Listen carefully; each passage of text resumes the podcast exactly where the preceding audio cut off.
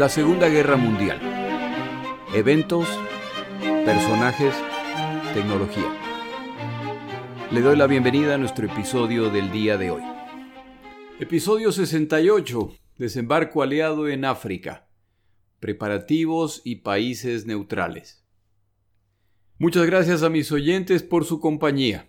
Esta semana quisiera pedirles que no olviden suscribirse a mi podcast en la plataforma en que lo escuchan, darme un puntaje si les place y un comentario tampoco estaría mal. Algunas personas me han preguntado respecto al proyecto de YouTube y la verdad es que no tengo tiempo para hacerlo y además las herramientas tecnológicas que planeaba utilizar no están dando los resultados esperados, por lo que el próximo mes tomaré un curso en una herramienta muy prometedora. En pocas palabras, sigo trabajando en la estructura de este proyecto para asegurarme que les daré un producto de calidad y hasta el momento ni el contenido ni el aspecto técnico me satisfacen. Ya les contaré cómo va. Empezamos nuestro episodio. Cuando Churchill es nombrado primer ministro británico, desde el principio él expresa el deseo británico de que en la guerra contra Alemania, Gran Bretaña no planea tomar una posición defensiva, el objetivo final es la derrota total de Alemania y sus aliados. En esos momentos en que Gran Bretaña pelea sola, estas son palabras muy audaces que expresan una intención pero que no está claro qué significan en términos prácticos, ya que Hitler controla el oeste del continente europeo. Churchill hace intentos de regresar al continente principalmente a través de operaciones de fuerzas especiales, espionaje y sabotaje. Pero estas operaciones, muy interesantes y que merecen su propia historia, son a la larga más una molestia para los alemanes que una estrategia realista para ganar esta guerra. De los intentos de regresar al continente, el apoyo a Grecia que se ha relatado en otros episodios de este podcast es el más audaz, pero su ejecución es pobremente realizada y no solo que falla, sino que mete en problemas a quienes combaten en África. El problema de abrir un segundo frente en Europa contra Alemania lo solucionan los mismos alemanes cuando atacan a la Unión Soviética en junio de 1941. No logran derrotar a los soviéticos quienes se alían con los británicos y los estadounidenses que pronto les están enviando materiales, equipo y provisiones. Cuando los estadounidenses ingresan a la guerra y ya estas tres naciones empiezan a trabajar en mayor coordinación, los soviéticos desde el principio son muy claros. Necesitan que estadounidenses y británicos abran un segundo frente para combatir a los alemanes y así aliviar la presión sobre la Unión Soviética. Desde el inicio ese es el plan, pero esto es más fácil decirlo que hacerlo, ya que operaciones de desembarco contra la máquina de guerra más grande del planeta es un riesgo considerable.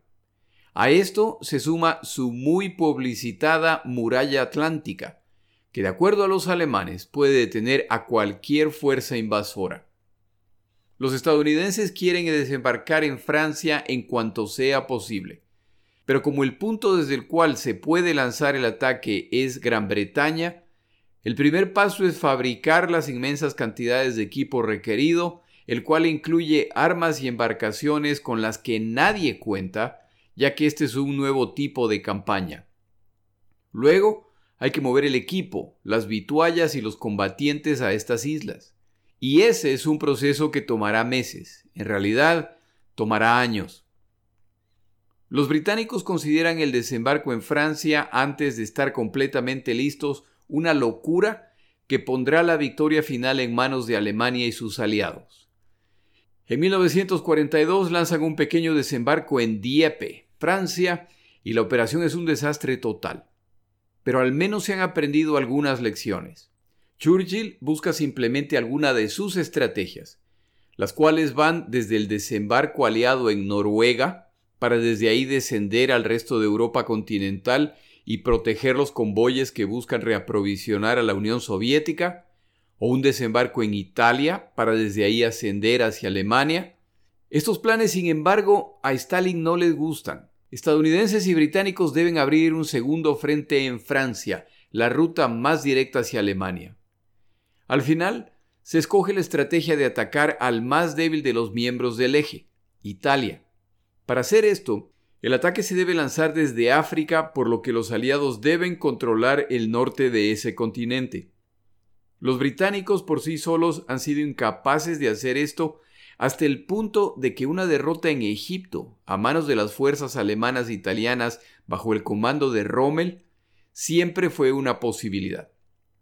El plan es que británicos y estadounidenses desembarquen en la costa oeste y norte del continente africano.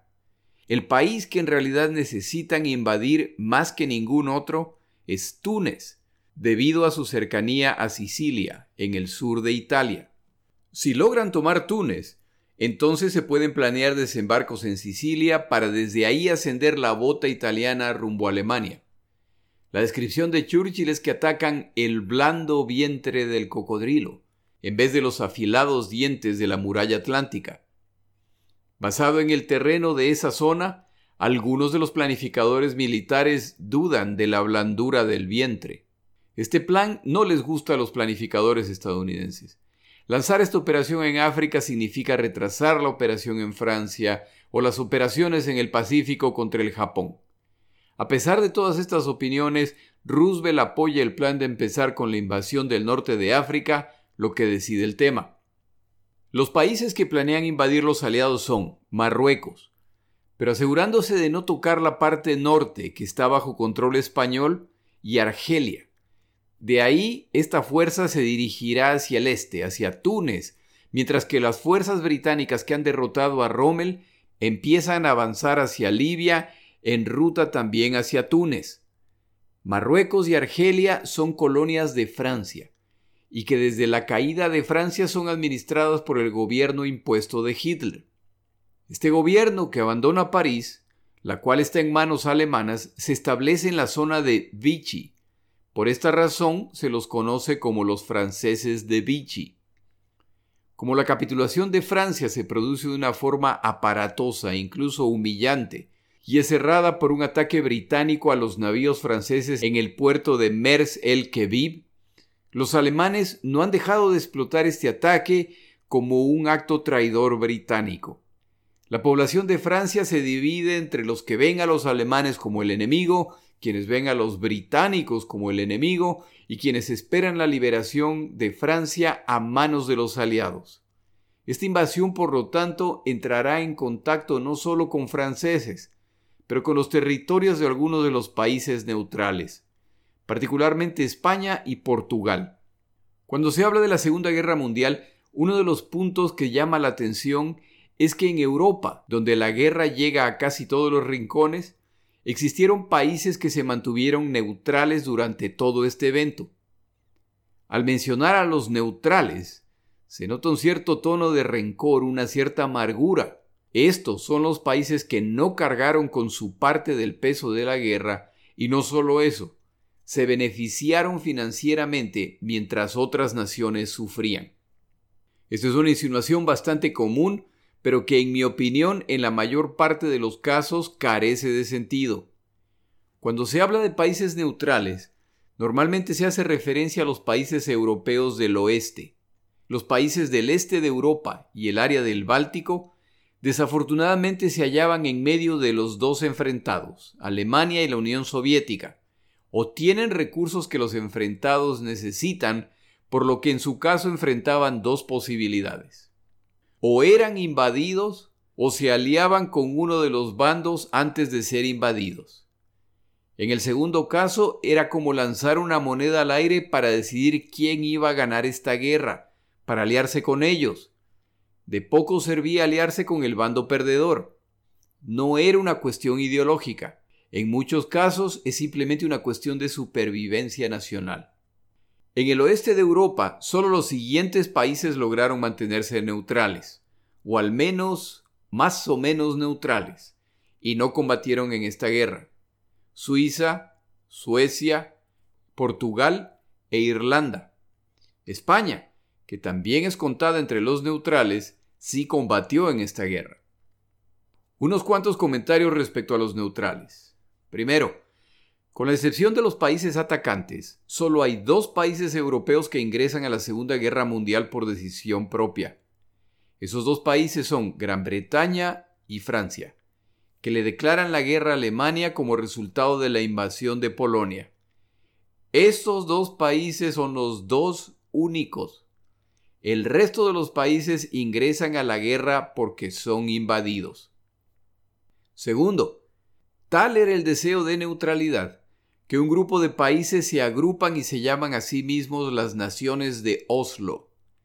Noruega, Suecia, Finlandia, Dinamarca, más los Países Bajos, Holanda, Bélgica y Luxemburgo, emiten una comunicación el 22 de agosto de 1939, en que declaran su deseo de permanecer al margen de la guerra que evidentemente se está acercando.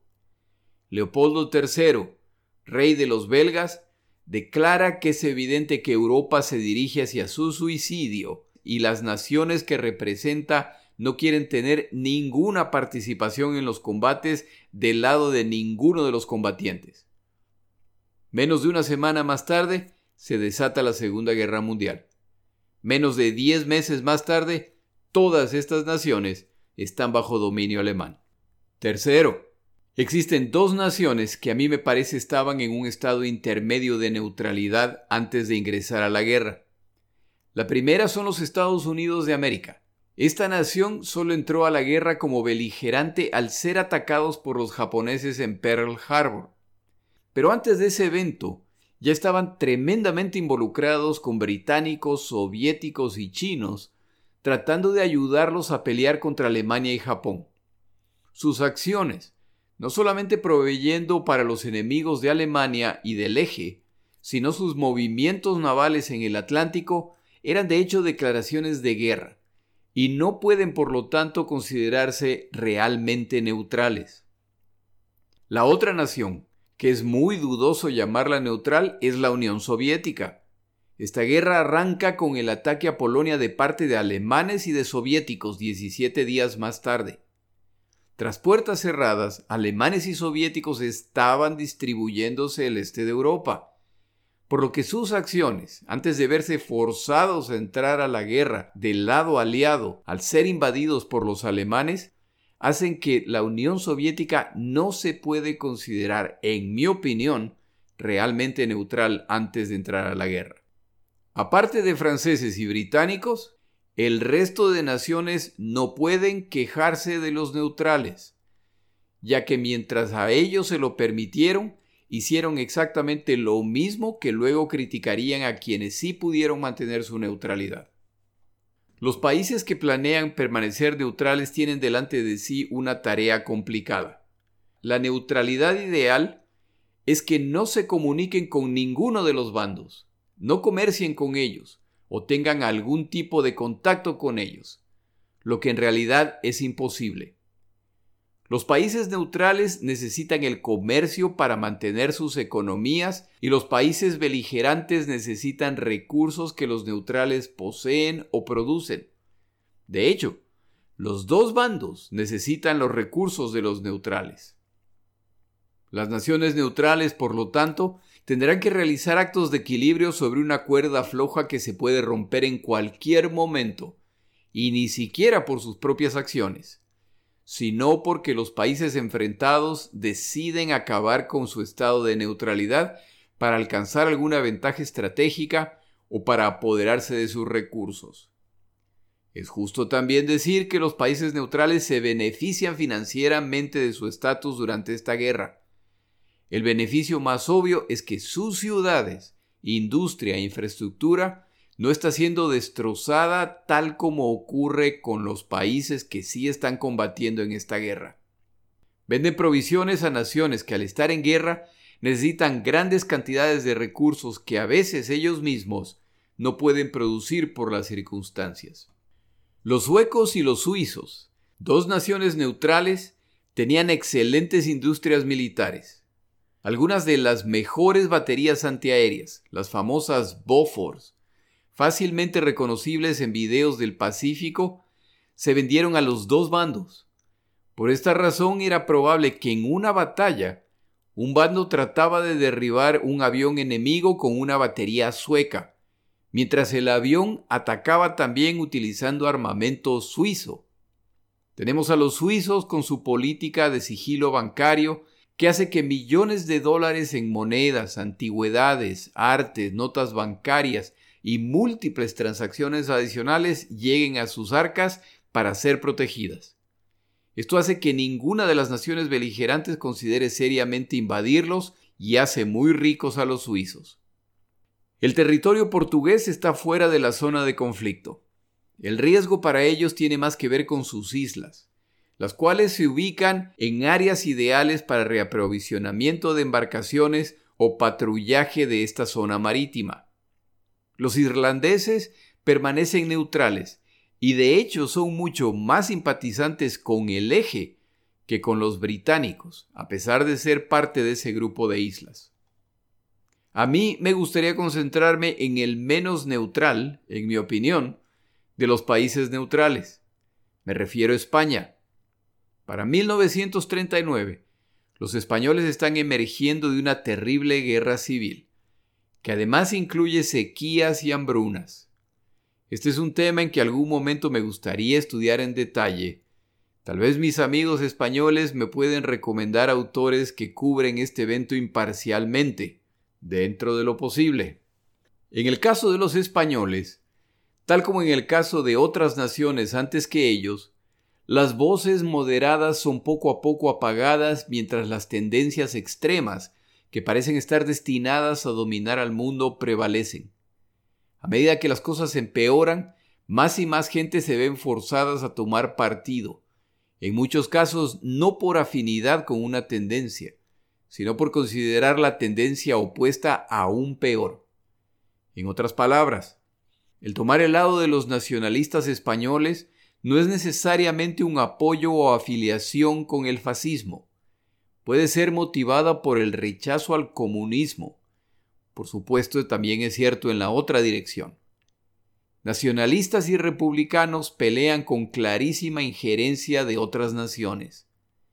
Los republicanos combaten con el apoyo frontal y abierto de la Unión Soviética, que ve este conflicto potencialmente como un paso más en la expansión del comunismo global. Los nacionalistas pelean apoyados por equipos, tropas y recursos financieros provistos por los alemanes e italianos, los representantes por excelencia del fascismo. Esta disputa dentro de España no es solamente respecto a temas políticos, se enfrentan además respecto a la monarquía, la separación entre Estado e Iglesia y, por supuesto, el modelo económico nacional. La Guerra Civil Española concluye el 19 de mayo de 1939 pocos meses antes del inicio de la Segunda Guerra Mundial. El flamante dictador español, Francisco Franco y declara la victoria. Este señor nace en Galicia y es bautizado Francisco Paulino Hermenegildo Teodulo. Y luego preguntan que por qué la agresividad. Esta victoria se ha alcanzado con la ayuda de la Alemania nazi y la Italia fascista. Por esta razón, el gobierno del dictador español está en deuda con ellos. No es una deuda solamente moral, sino financiera.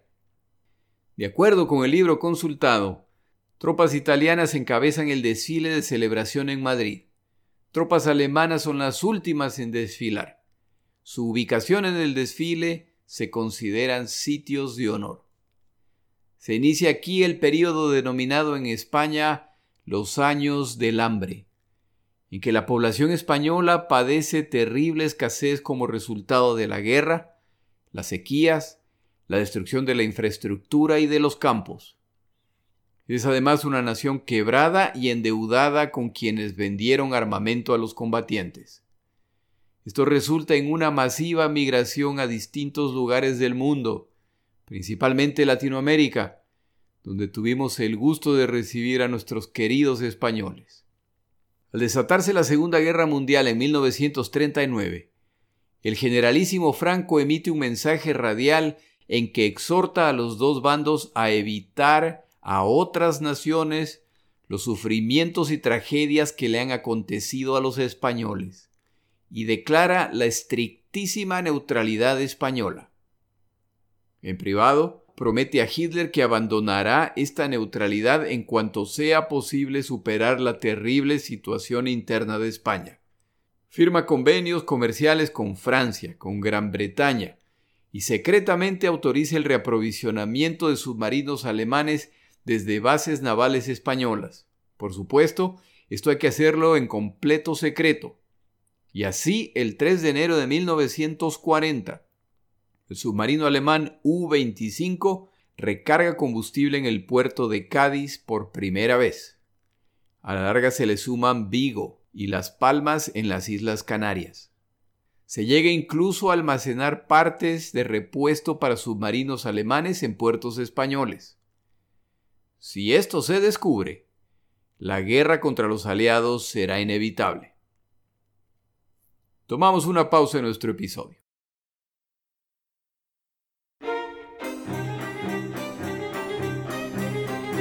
Palabras de Churchill.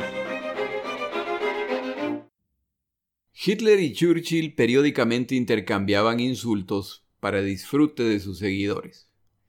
A continuación, un par de comentarios de Churchill respecto a Hitler. Ese ser malvado, depositario y encarnación de muchas formas de odio que destruyen el alma, el producto monstruoso de agravios y vergüenzas anteriores. Este Guttersnippe, una palabra en alemán que significa muchacho mendigo de la calle, sediento de sangre. Respecto a Hitler y los nazis declara utilizando una cita de la Biblia, Hitler y su banda nazi han sembrado el viento. Es hora de que cosechen el torbellino.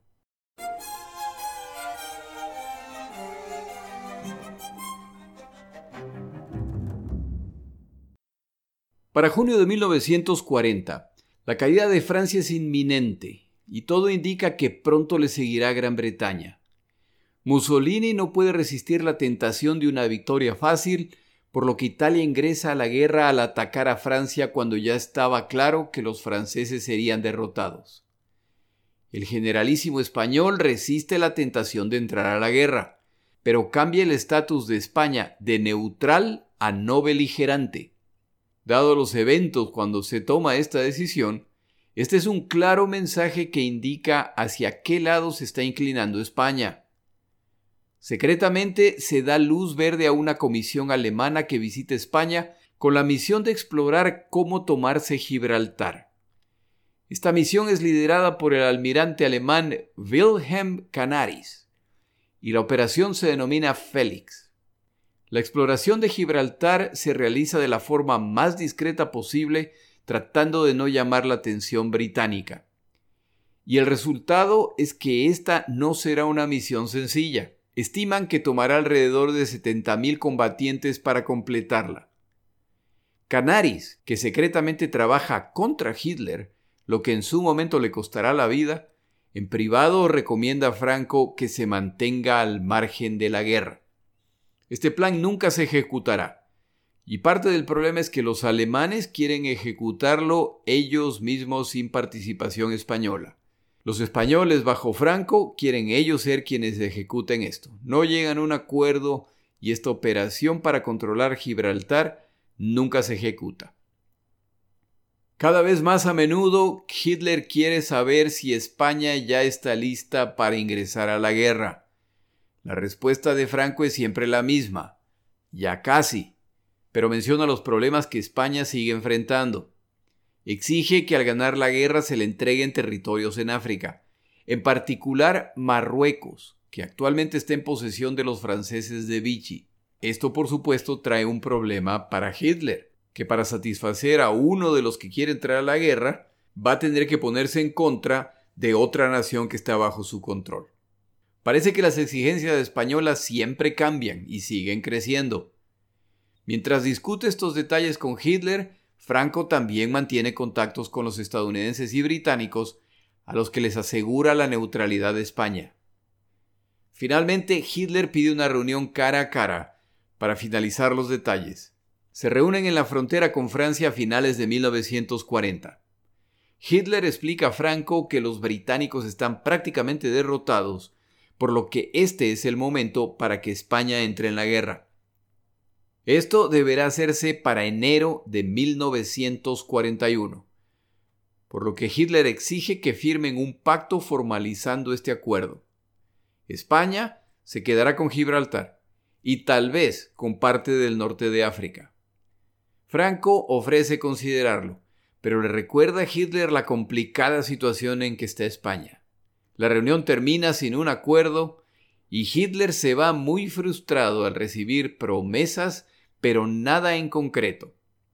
En 1941, Hitler continúa insistiendo, pero el hecho de que los italianos están metiéndose en problemas en Grecia y en el norte de África y que los británicos no han caído o dan señales de caer, convencen a Franco de que el ingreso a la guerra del lado alemán puede esperar. Cuando Alemania invade la Unión Soviética, Franco encuentra una oportunidad para mostrar su apoyo no solamente por Hitler, sino su desprecio y compromiso para luchar en contra del comunismo llama a la nación en busca de voluntarios para luchar contra los ateos comunistas soviéticos. En apenas tres semanas los primeros combatientes españoles, que a la larga sumarán más de 45 mil, se ponen en camino hacia la frontera este alemana para conformar la llamada División Azul Española, la cual combatirá en la Unión Soviética. Con esta decisión, Franco muestra su compromiso con la causa nazi su oposición al comunismo y lo hace de una forma que no involucra al territorio español. El acto equilibrista sigue funcionando y tal vez algún día yo entienda por qué los soviéticos no exigieron a británicos y estadounidenses que le declaren la guerra a España, tal como lo hicieron en su momento con Finlandia, por ejemplo. En Alemania, Hitler sigue esperando, pero no todos en su gobierno son tan pacientes y se empieza a planear una sublevación para reemplazar a Franco con el líder de la Legión Azul, el general Agustín Muñoz Grandes.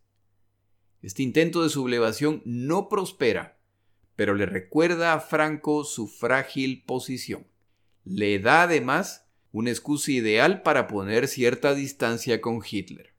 Este juego de espera sigue evolucionando y mientras la guerra se complica para las fuerzas del eje, la urgencia de Hitler se incrementa y la de Franco disminuye. Se produce entonces el evento decisivo. A fines de septiembre de 1942, España comunica a la inteligencia británica que el cuerpo de un oficial británico muerto en un accidente aéreo frente a las costas de España ha aparecido en una playa española. El muerto llevaba cartas en su chaqueta que contenían suficientes referencias a la invasión del norte de África como para aclarar a los alemanes dónde iba a ocurrir esta invasión. Los británicos al recibir el cuerpo, cuidadosamente lo examinan para determinar si los documentos que cargaba el muerto fueron en realidad abiertos y por lo tanto leído por los españoles. Su conclusión es que es poco probable que esos documentos hayan sido abiertos, pero siempre existe un margen de error. Para este momento, ¿ya saben los alemanes cuáles son sus planes? De paso, este evento le da una idea a quienes están a cargo de operaciones especiales en Gran Bretaña. Este tipo de situación a lo mejor se puede utilizar en algún momento pero de eso hablamos en algún episodio más tarde. Y así llegamos ya a noviembre de 1942, cuando los alemanes han sido derrotados en Egipto y las cosas se han complicado en Stalingrado. Va en camino una flota aliada que busca desembarcar en el norte y el oeste de la costa africana. Gibraltar es crucial en este plan, por lo que la posibilidad de una invasión alemana de España se incrementa es hora de que España tome partido o se atenga a las consecuencias. El domingo 8 de noviembre de 1942, el embajador estadounidense Carlton Hayes solicita a la una de la mañana audiencia urgente con Franco, quien se encontraba fuera de la ciudad. La solicitud no puede esperar, por lo que la comunicación de Roosevelt se entrega al conde de Jordana, quien está convencido que está a punto de recibir una declaración de guerra aliada contra España. La comunicación del presidente estadounidense informa al gobierno español de la inminente invasión del norte de África y asegura que estas operaciones de ninguna forma son contra el territorio español, la porción española de Marruecos u otros territorios españoles. Declara que España no tiene nada que temer de los estadounidenses. Por supuesto, la intención de la carta es asegurarse de que España no tome ninguna acción en contra de las embarcaciones aliadas. Quien muy probablemente sí va a solicitar acciones es Hitler, por lo que el gobierno de Franco se apresura a solicitar garantías de su parte de que España no será atacada. Hitler, quien ya no está en buenos términos con Franco, responde algo así como que entre amigos no se requieren garantías, pero que Alemania solicita formalmente autorización para transitar libremente por el territorio español. Franco se niega y a mediados de noviembre una vez que el desembarco aliado en el norte de África ya ha ocurrido, Alemania decide invadir el resto del territorio francés donde operaba el gobierno de Vichy. Franco entiende que el tiempo se le acaba a España, por lo que moviliza a las Fuerzas Armadas hacia la frontera con Francia. Aquí viene al rescate de España la División Azul, estos combatientes españoles se han desempeñado bien en los combates en la Unión Soviética, lo que le causa a Hitler la duda de si todos los españoles combaten así. Quiere Hitler sumarle a todos los temas pendientes una invasión de España, que seguramente resultará en los aliados ingresando del lado español para proteger Gibraltar, las Canarias y las colonias españolas? ¿Quiere Hitler otra Yugoslavia llena de partisanos y ataques guerrilleros? Que no se le olvide que España acaba de salir de una guerra civil, por lo que no faltan quienes están entrenados para combatir. Y si Hitler los invade, es muy probable que combatientes de los dos bandos se sumarán para resistir a los alemanes.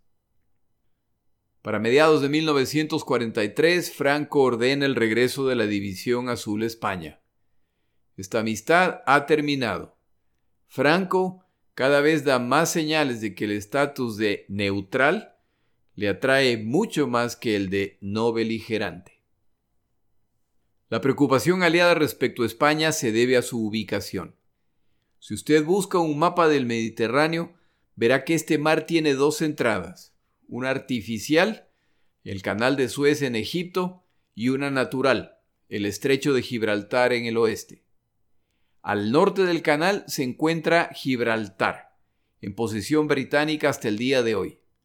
El resto es el territorio español. Al sur del estrecho de Gibraltar se encuentra la costa norte de Marruecos, que en 1942 está en posesión de España. Las embarcaciones aliadas que intentan llegar a Argelia tienen que cruzar por este estrecho. Las que llegan a Marruecos tienen territorio español hacia el norte. Si los países del eje logran tomar Gibraltar, entonces el ingreso al Mediterráneo está cerrado. Aun si las embarcaciones aliadas logran cruzar el estrecho, un ataque a los navíos desde el territorio español en Marruecos o desde España amenaza la retaguardia de los atacantes. Si para colmo, españoles, italianos y alemanes deciden jugársela toda en un ataque a esta flota, los resultados podrían ser desastrosos. Las embarcaciones aliadas llegarán al norte de África sin que los españoles se involucren a favor o en contra.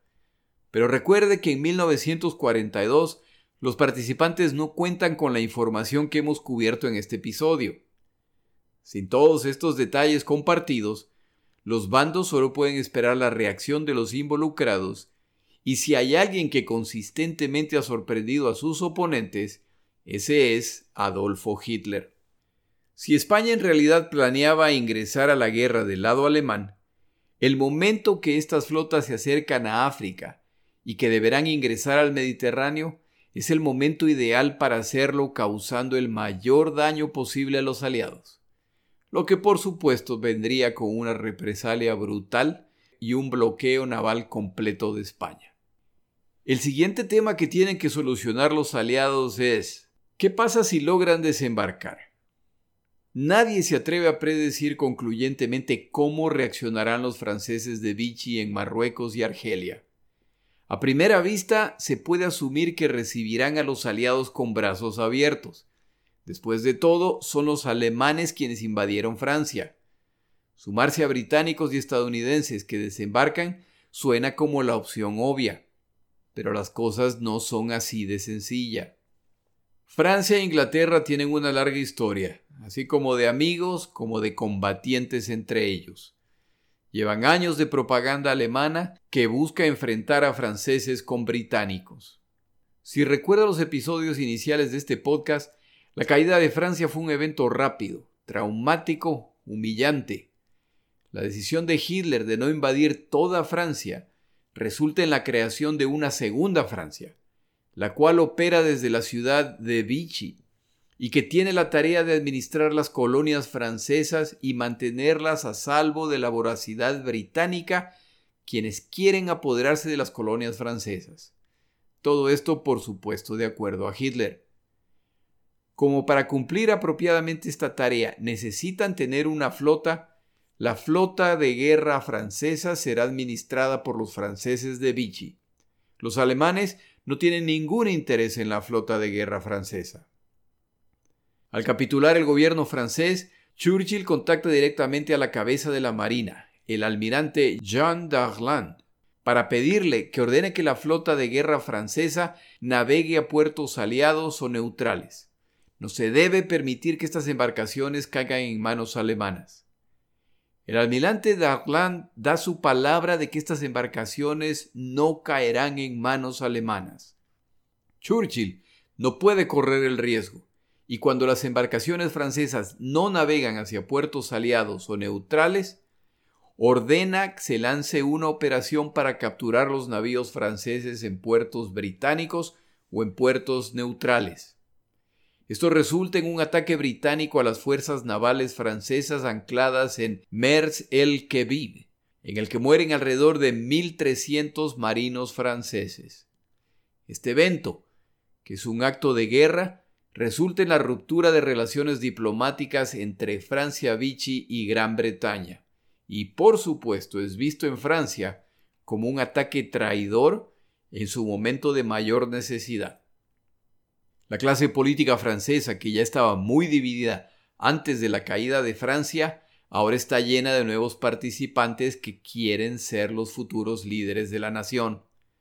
Aquellos que han sido exiliados ante la llegada alemana, los gobernantes de Vichy, ya que son el gobierno de Francia y sus representantes. Pero existe un grupo más.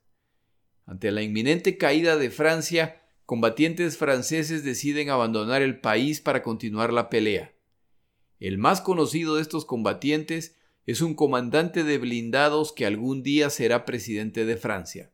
Su nombre es Charles de Gaulle y comanda una fuerza de 50.000 combatientes comprometidos con la liberación de Francia de manos alemanas. Estas fuerzas se crean contra las órdenes del gobierno de Vichy, que por supuesto tiene que mostrar a los alemanes su alianza. Las fuerzas de De Gaulle, por lo tanto, son consideradas por el gobierno de Francia Vichy como amotinados y en oposición al gobierno legítimo de Francia.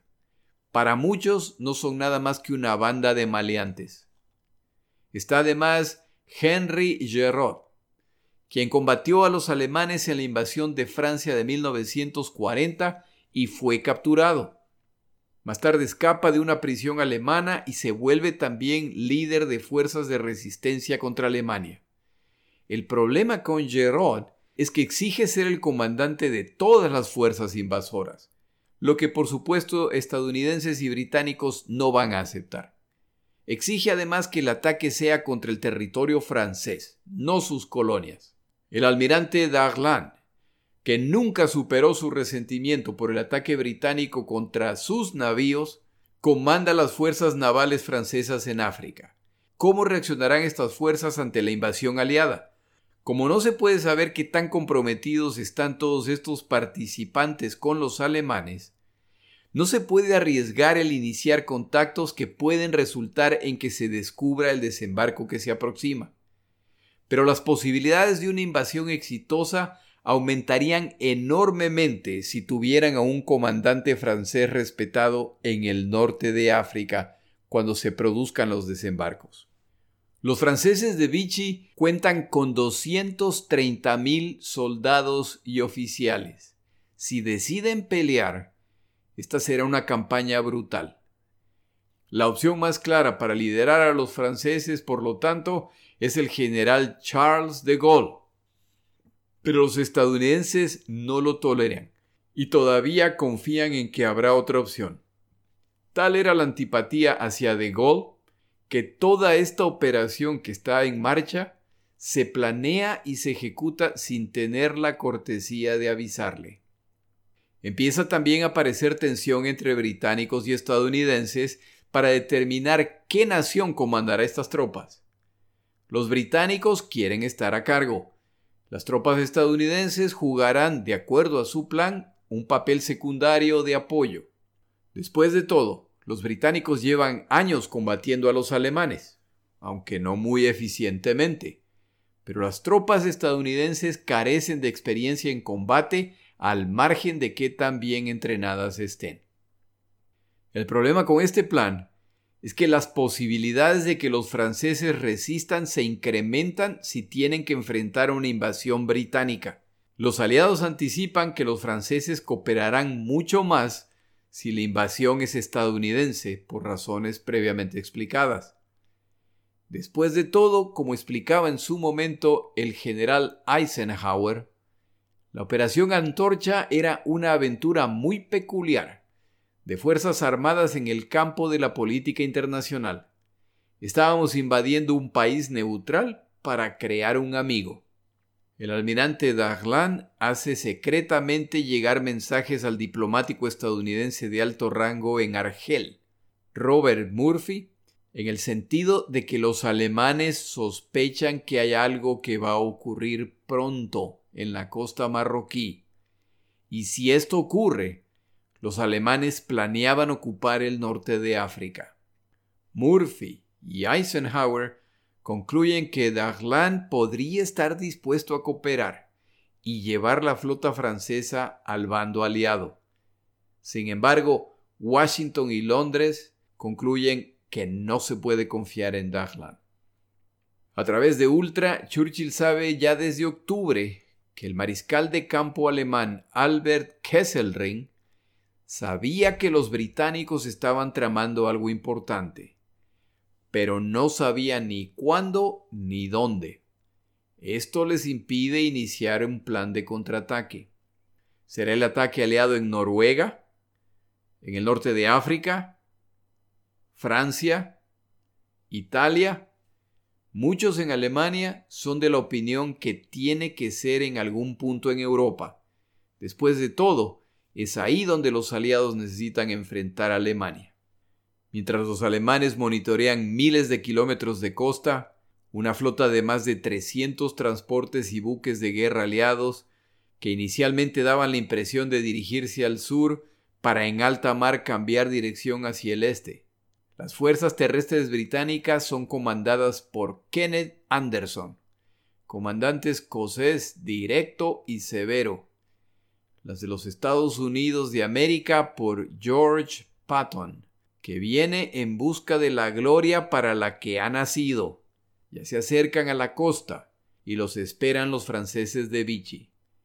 La pregunta más importante sigue siendo la misma.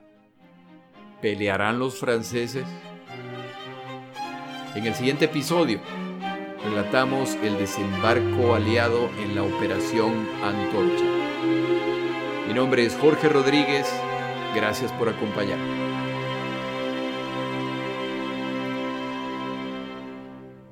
Para información adicional respecto a este episodio, las notas de este podcast, que incluyen la narración de este episodio, así como acceso a resúmenes, videos, documentales y materiales adicionales gratuitos disponibles en el Internet, por favor vaya a Amazon y busque el libro La Segunda Guerra Mundial eventos, personajes, tecnología. Al comprar estas notas me ayuda y me apoya financieramente. Puede encontrar información adicional en mi página web, lasegundagm.com. Muchas gracias.